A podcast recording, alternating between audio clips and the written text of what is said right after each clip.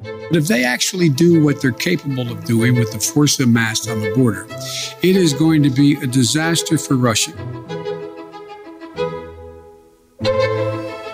Viva! Está com o Expresso da Manhã. Eu sou Paulo Baldaia.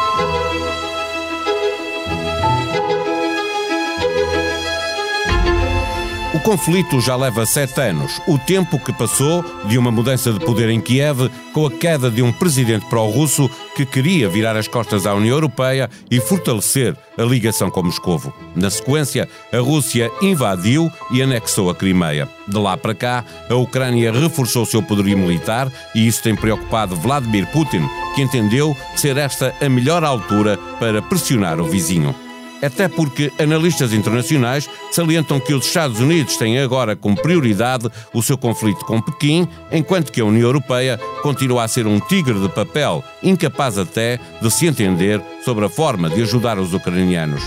Com o Reino Unido e os Estados Unidos na linha da frente, secundados por alguns países da União, Kiev tem recebido reforço de armamento para uma guerra que pode acontecer às portas da União Europeia. Londres e Washington foram os primeiros a mandar retirar o seu pessoal diplomático civil da capital da Ucrânia. Ninguém antevê que aconteça uma guerra aberta, prolongada no tempo, mas também ninguém exclui que possa haver uma intervenção militar e depois uma guerra de sanções económicas, como antevê Joe Biden no som que ouvimos na abertura deste episódio. Convidamos uma vez mais Pedro Cordeiro, editor de internacional do Expresso, para uma conversa procurando perceber qual é a dimensão do risco. O Expresso da Manhã tem o patrocínio do BPI. Invista no futuro sustentável da sua empresa. O BPI tem soluções completas para todas as fases do seu negócio. Banco BPI SA. Grupo CaixaBank. Registrado junto do Banco de Portugal sob o número 10. Viva Pedro, desde que a Ucrânia há sete anos deixou cair um presidente pró-russo e se virou para a União Europeia e para a NATO, a Rússia ficou bastante preocupada. O que pretende Moscou com este avolumar de tensão junto à fronteira dos dois países?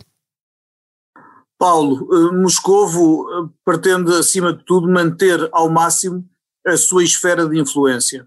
Isto é, o presidente Vladimir Putin, eh, que considera, e já o disse em público, que o fim da União Soviética foi o maior desastre político do século, uh, do século passado, já agora, uh, ele, ele tem tentado, tem se esforçado tanto quanto possível por uh, não, está, está fora de questão reconstruir a União Soviética, mas ele tem tentado recuperar o máximo que possa do que foi esse, esse espaço soviético, esse espaço que Moscou dominava. E, e tem-no conseguido, às vezes, uh, com, por, uh, por mútuo consenso, digamos assim, porque, os, porque os, algumas das, das antigas repúblicas soviéticas se prestam a isso, outras vezes, quando elas começam a fugir da órbita, ele torce-lhes o braço, e é isso que está a tentar fazer na Ucrânia. Sempre que houve, sempre que a Ucrânia tentou, e quem diz a Ucrânia diz a Geórgia, ou mesmo a Moldávia, quando aquelas repúblicas, antigas repúblicas soviéticas que ficam ou geográfica ou geopoliticamente mais perto do Ocidente tem a veleidade de querer eh, optar estrategicamente pelo Ocidente, Putin eh, imediatamente mostra os dentes e, e, e mostra-lhes pela força que não pode ser. Eh, Pedro, a União Europeia não tem a unidade na ação e nos objetivos, nem a capacidade militar para enfrentar uh, os russos. Uh, sobre a NATO, e a NATO tem-se expandido para leste. Uh, convenhamos que não é muito agradável do ponto de vista russo ver um, um, uma aliança militar que nasceu em contraponto ao já extinto Pacto de Varsóvia progredir exatamente até as suas fronteiras não é ele. E nós temos de, nós que, repara, se, se por um lado se defende a, a soberania da Ucrânia e, a, e, o direito da Ucrânia a fazer as opções geopolíticas que tiver, é evidente também, é, é, é, é forçoso reconhecer a, a, soberania da Rússia e a, e preocupação da Rússia ao ver expandir a, a, NATO para leste. E o que acontece de facto é que os anos do, do fim, eu julgo que os anos a seguir ao fim da, da Guerra Fria, à queda do Muro de Berlim, ao fim das ditaduras comunistas na, na Europa de Leste, eh, foram anos de alguma ubris por parte do Ocidente. Aquele tempo da ilusão do fim da história em que se achava que a democracia liberal ia entrar pelo mundo, ia avançar pelo mundo fora e que, e que era questão de tempo até toda a gente ver como um modelo ocidental, capitalista, mais ou menos social, ia ser o, o, realmente a, a, forma perfeita de governo. Não foi nada disso. Eu acho que houve algum. Devia ter havido uma preocupação maior, de, por exemplo, de não humilhar a Rússia. A Rússia foi humilhada nos anos 90, passou, passou aqueles anos muito. E isto para, para, para o orgulho nacional russo foi mau e isso está a ser explorado há 20 anos, pelo, há 20 anos que o Putin anda a explorar isso. E a verdade é que a NATO foi se expandindo, primeiro eh, com os países com os países da Europa de Leste, incluindo, isto é preciso, é muito importante, três dos antigos Estados da União Soviética, portanto os Estados Bálticos, não é? a Letónia, a Lituânia e a Estónia, e, e, isso é visto por, eh, por Putin como, como uma ameaça existencial. E é preciso ver que na, na viragem do século XX para o XXI ainda se, ainda se pôs a hipótese de a Ucrânia, a Geórgia e a Moldávia eh, serem futuras adesões à NATO. E isto para Putin foi onde Putin uh, bateu o pé e disse: não, isso já não. E tivemos, vemos como em todas elas, toda, todas estas três repúblicas, ele tenta uh, criar destabilização, seja na Ucrânia, que é o, é o, mais evidente, até porque é a maior delas todas, uh, invadindo e anexando a Península da Crimeia, fomentando os separatistas da, da região leste, do Donbass, que é a região leste da Ucrânia, por exemplo na Geórgia, no, no, ano 2008, fez uma provocação que, em que a Geórgia mordeu o isco e o Putin fez uma, fez uma, uma guerra com a Geórgia, em que depois também acabou por apoiar dois Estados não reconhecidos, que são secessões da Geórgia, portanto a, a Ossétia do Sul e a Abkhazia, que eh, se separaram de facto da Geórgia com apoio russo. E a mesma coisa na Moldávia com a chamada República da Transnistria, que é uma, uma espécie de Estado de facto que também ninguém reconhece, mas que é fomentado pela Rússia. Portanto, onde quer que sente os calcanhares uh, uh, apertados, Putin reage à força. E ele, ele obviamente a, a, Rússia não é a potência militar que foi noutro, que era a União Soviética, nem o mundo é bipolar como era nos tempos da Guerra Fria, mas sobre as outras, em relação às outras repúblicas. Em relação aos vizinhos é, é altamente ela, dominante. Ela é obviamente é? dominante, não é? Estavas a falar há pouco de, de, de, do exemplo que, que, que, o Ocidente acreditava que se ia espalhar eh, por todo o lado. Eu pergunto se a Rússia não tem também neste momento eh, algum receio de que um desenvolvimento de uma Ucrânia democrática e que se, eh, económica eh, e socialmente com, com mais qualidade de vida, que isso possa ser olhado pelos seus cidadãos como um exemplo a seguir e reclamarem mudanças no próprio país. Sim, sim, completo, estou completamente de acordo contigo. Nenhum, nenhum líder autoritário, e o, e o Putin é claramente um líder muito autoritário, nenhum dele gosta de ver, uh, gosta que o seu povo veja democracias vizinhas a funcionar. É? O, o, em parte foi por isso que houve um muro em Berlim.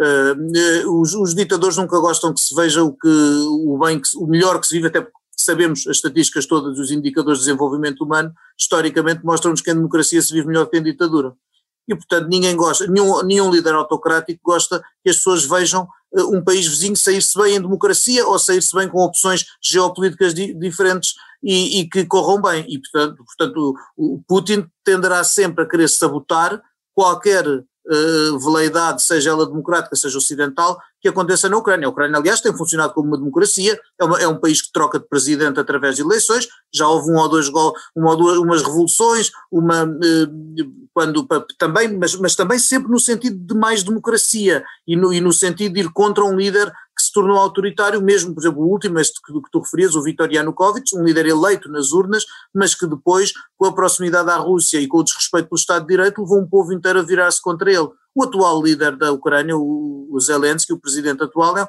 é um indivíduo que foi eleito democraticamente e que tem de facto uma simpatia pela, pela, pela Europa e que quis aproximar o seu país do Ocidente. E daí que, que Putin tem esta reação.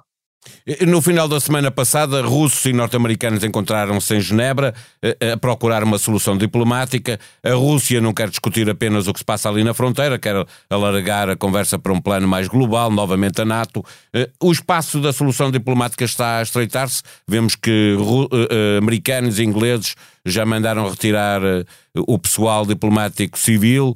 Sim, a Austrália e a Alemanha também anunciaram a mesma coisa. Eh, significa que se está a estreitar o espaço diplomático?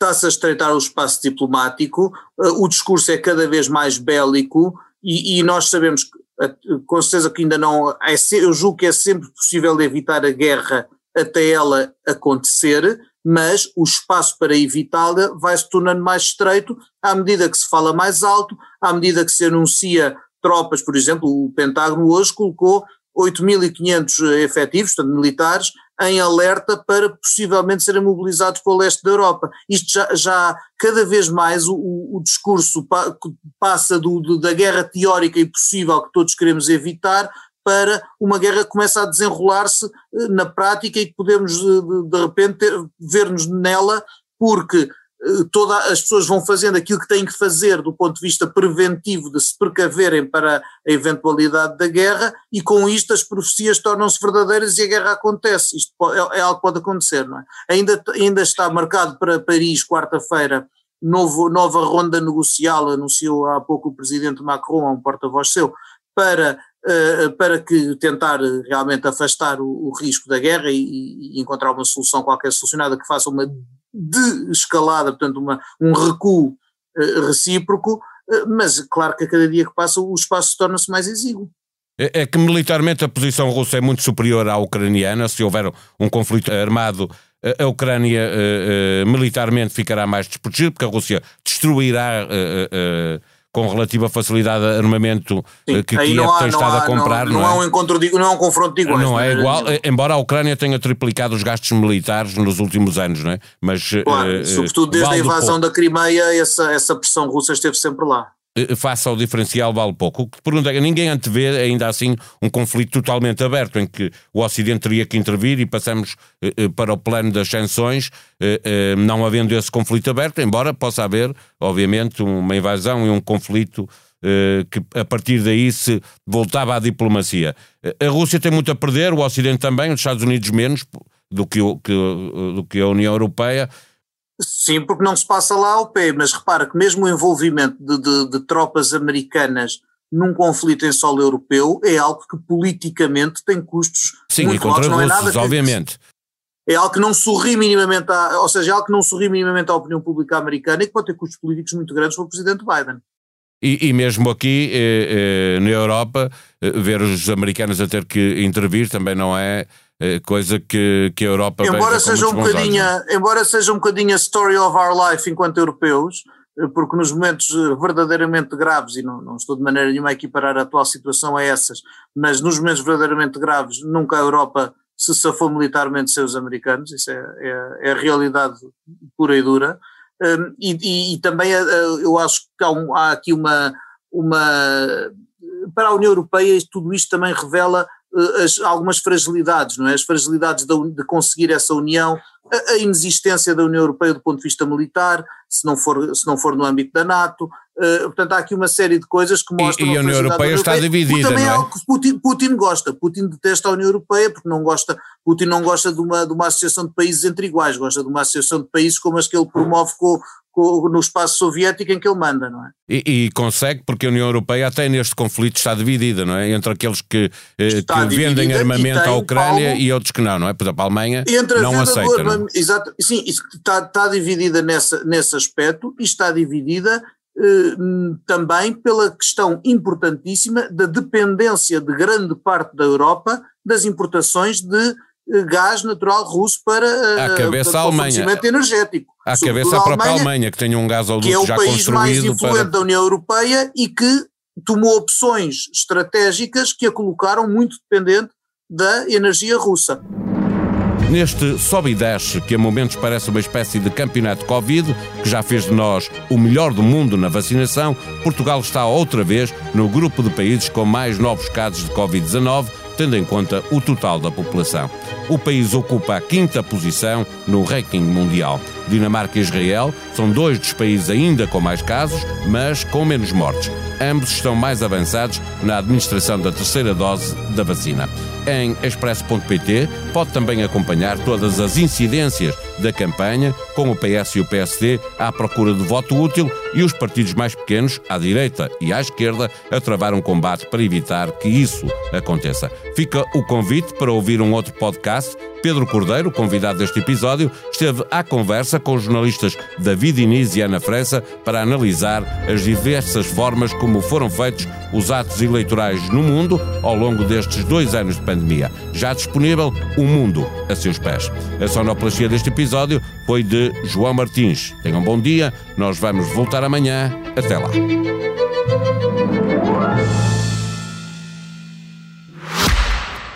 O Expresso da Manhã tem o patrocínio do BPI. Invista no futuro sustentável da sua empresa. O BPI tem soluções completas para todas as fases do seu negócio. Banco BPI SA. Grupo CaixaBank. Registrado junto do Banco de Portugal sob o número 10.